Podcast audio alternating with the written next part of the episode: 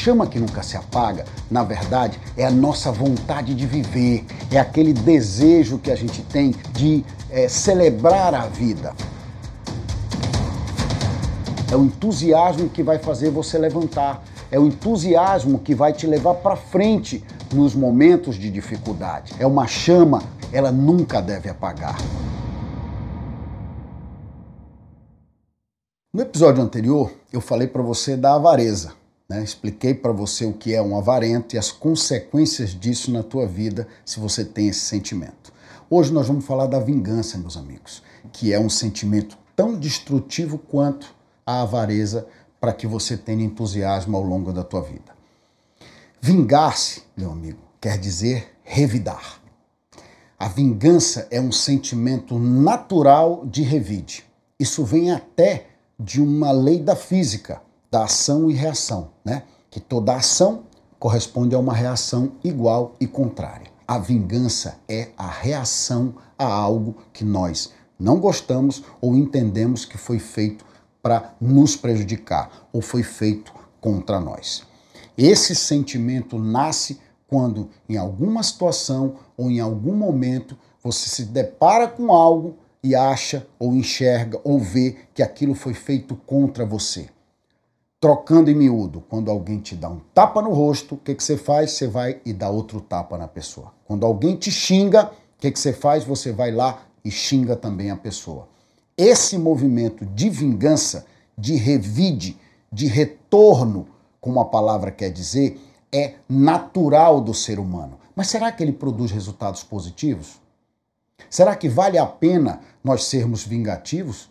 Será que vale a pena a gente revidar toda vez que alguém faz algo contra nós? Ou será que é aí que está a armadilha de quem domina e de quem é dominado? Você já parou para pensar nisso? Você já parou para pensar que as pessoas que manipulam, elas criam armadilhas para que você haja automaticamente através do revide? Você já parou para pensar que a vingança é uma forma de você se tornar manipulado pela pessoa ao qual você quer vingar? Será que você não parou para pensar que a tua vida é mais importante do que esse sentimento? Será que não dá para você entender que quando alguém te xinga no trânsito, tu deve fechar a janela, ligar o som e agradecer e seguir adiante? Sabe por quê? Porque aquilo não vai te levar a nada. Aquela pessoa que está tentando te ferir é uma pessoa ferida. Aquela pessoa que está agindo dessa forma com você é uma pessoa que simplesmente não entende do que nós estamos falando aqui, mas você entende porque você está aqui e você pode a partir de hoje levar sim o desaforo para casa.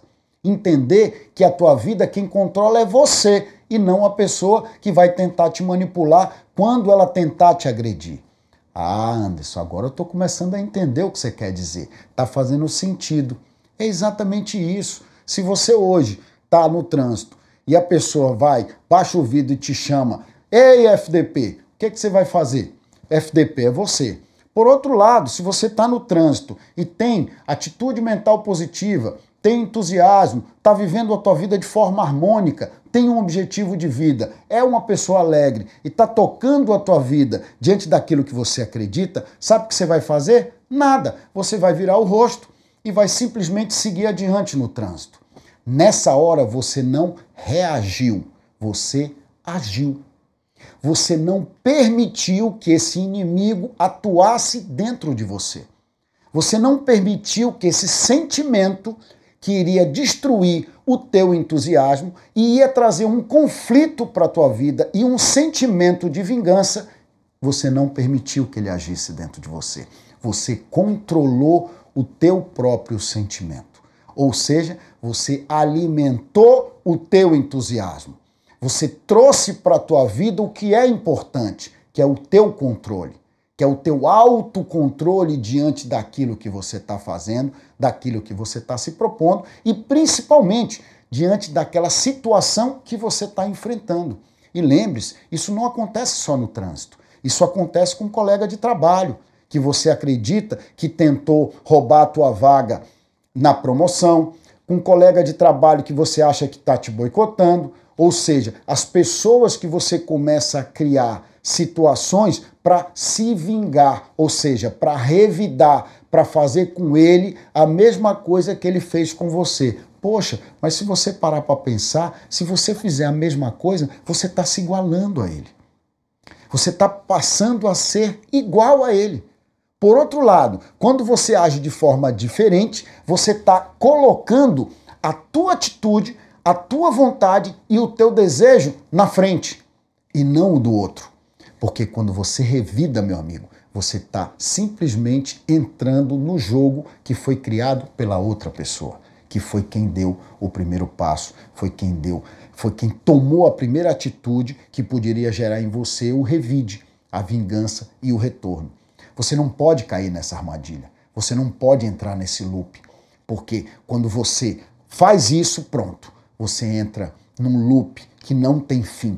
E o xingamento vai e vem, e a vingança vai e vem, e tudo vai entrando num movimento de vai e vem que você já não sabe mais nem quando isso começou. Às vezes você tem intrigas entre irmãos, amigos e família que passam-se os anos e as pessoas ao final nem sabem mais por que se intrigaram. E sabe por que, que isso acontece? Porque é um sentimento da vingança. É o sentimento que toma conta daquele que quer revidar, daquele que quer dar na mesma moeda, daquele que quer praticar o código de Hammurabi, né? Olho por olho, dente por dente. Gente, isso ficou para trás. Vingança não leva você a lugar nenhum.